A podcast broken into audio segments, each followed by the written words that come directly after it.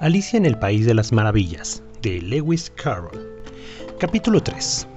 Una carrera loca y una larga historia. El grupo se reunió a la orilla y tenía un aspecto realmente extraño.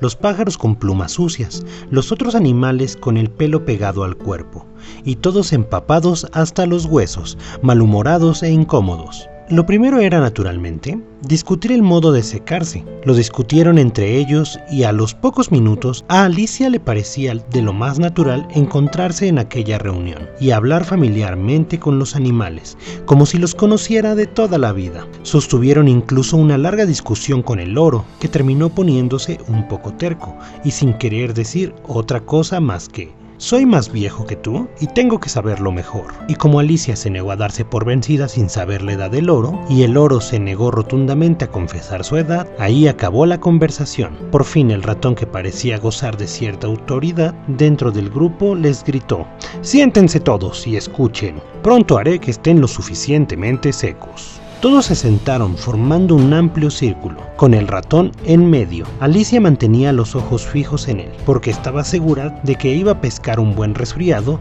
si no se secaba enseguida. Ejem, ejem. Carraspeó el ratón con aires de importancia. ¿Están todos listos? Esta es la historia más árida y por tanto la más seca que conozco.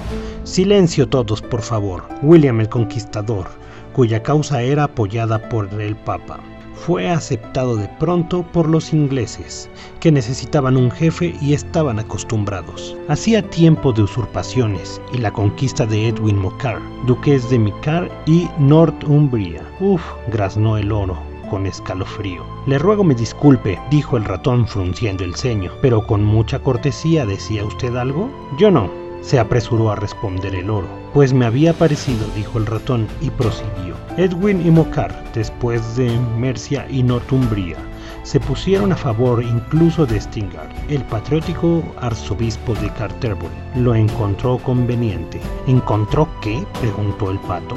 Lo encontró, repuso el ratón, un poco enfadado. Desde luego, usted sabe qué es lo que quiere decir. Claro que sé qué es lo que quiere decir, refunfuñó el pato. Cuando yo encuentro algo, es casi siempre una rana o un gusano. El ratón hizo como si no hubiera oído esa pregunta y se apresuró a continuar con la historia. Le contó lo conveniente que había decidido que Edgar Atleling al encuentro de William y ofrecerle la corona. William actuó en principio. ¿Cómo te sientes ahora, querida? preguntó dirigiéndose hacia Alicia. Tan mojada como al inicio, dijo Alicia con melancolía. Esta historia es muy seca, pero parece que a mí no me seca nada. En ese caso dijo solamente el dodo, mientras se ponía de pie. Propongo que abra receso en la sesión y pasemos a la adopción inmediata de los remedios más radicales. Habla en cristiano, protestó el aguilucho, que no sé qué quiere decir ni la mitad de este largo discurso. Es más, creo que tú tampoco sabes lo que significa. Y el aguilucho bajó la cabeza para ocultar una sonrisa.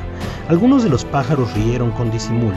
Lo que yo iba a decir, siguió el dodo en tono ofendido, es que el mejor modo de secarnos es una carrera loca. ¿Qué es una carrera loca? preguntó Alicia, y no porque tuviera muchas ganas de averiguarlo, sino porque el dodo había hecho una pausa como esperando que alguien dijera algo, pero nadie parecía dispuesto a decir nada. Bueno, el mejor modo de explicarlos es hacerlo, dijo el dodo. Y por si alguno de ustedes también quiere hacer una carrera loca, cualquier día de invierno voy a contarles cómo organizó el dodo. Primero trazó una pista para la carrera, más o menos en un círculo, una forma exacta no tiene importancia, dijo.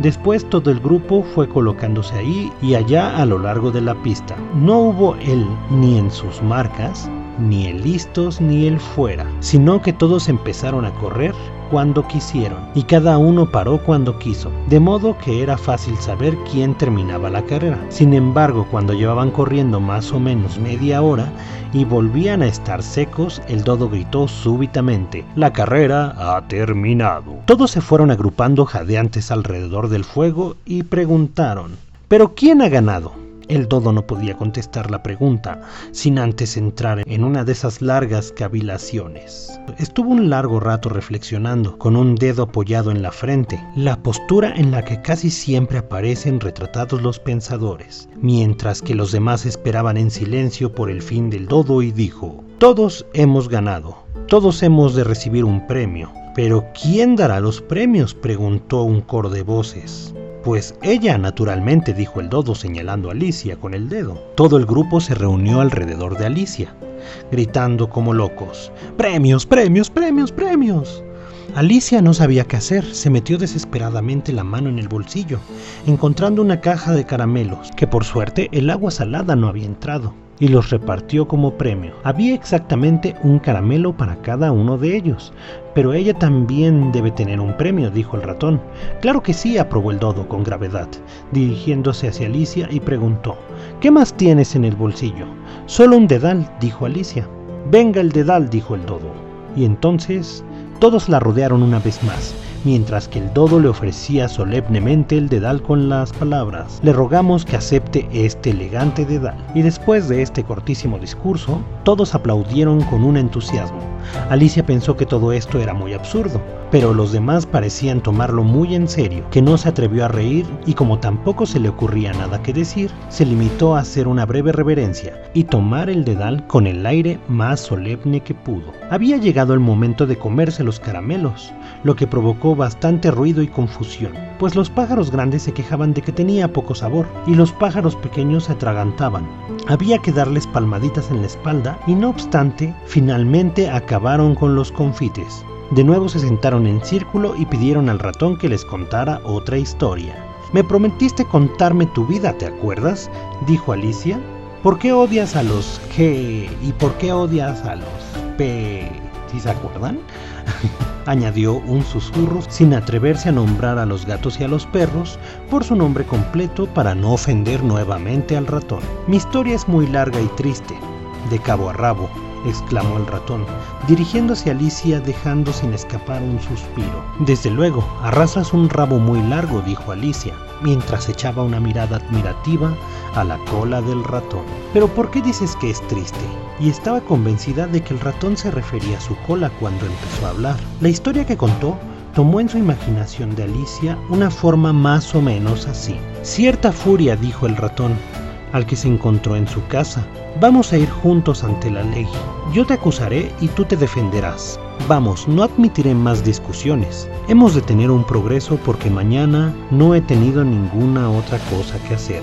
El ratón respondió a la furia. Ese pleito, señora, no servirá si no tenemos un juez y un jurado, y no servirá más que para los que gritemos uno a otro una pareja de tontos, replicó la furia. Yo seré al mismo tiempo el juez y el jurado, lo dijo taimadamente la vieja furia. Yo seré la que diga todo lo que haya que decir, y también quien a muerte condene.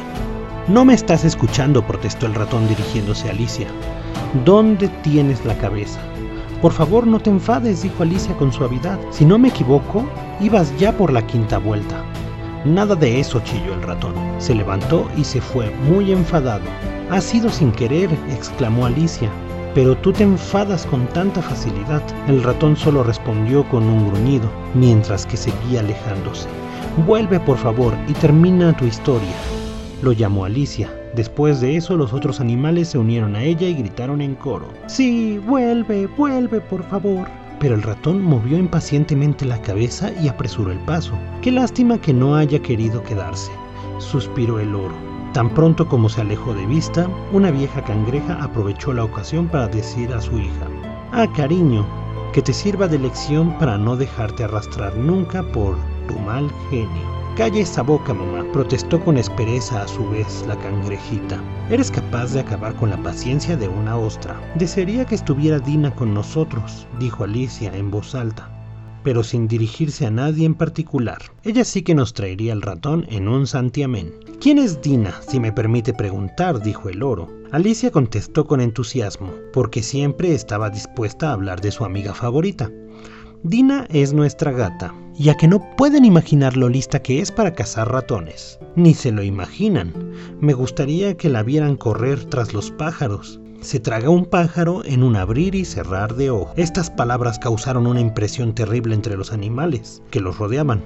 Algunos pájaros apresuraron a levantar el vuelo, y la vieja urraca se acurrucó bien entre sus plumas mientras murmuraban. No tengo más remedio que irme a casa. El frío de la noche no le sienta bien a mi garganta, y el canario reunió a todos los pequeños mientras que les decía con una vocecilla temblorosa, Vamos queridos, es hora de que todos estén en calma. Así con distintos pretextos, así con distintos pretextos, todos se fueron de ahí. En unos segundos, Alicia se encontró completamente sola. Ojalá y no hubiera hablado de Dina, se dijo en un tono melancólico. Aquí abajo mi gata no parece gustarle a nadie, pero estoy bien segura de que es la mejor gata del mundo. Ay, mi Dina, mi querida Dina. Me pregunto si volveré a verte alguna vez. Y de pronto Alicia se echó a llorar de nuevo, porque se sentía muy sola y deprimida. Sin embargo, al poco rato volvió a oír un ruidito de las pisadas a lo lejos y levantó la vista esperanzada, pensando que a lo mejor era el ratón que había cambiado de idea y volvía atrás para terminar su historia. Fin del capítulo. Acompáñanos en esta interesante historia de Alicia en el País de las Maravillas, de Lewis Carroll. Hasta la próxima.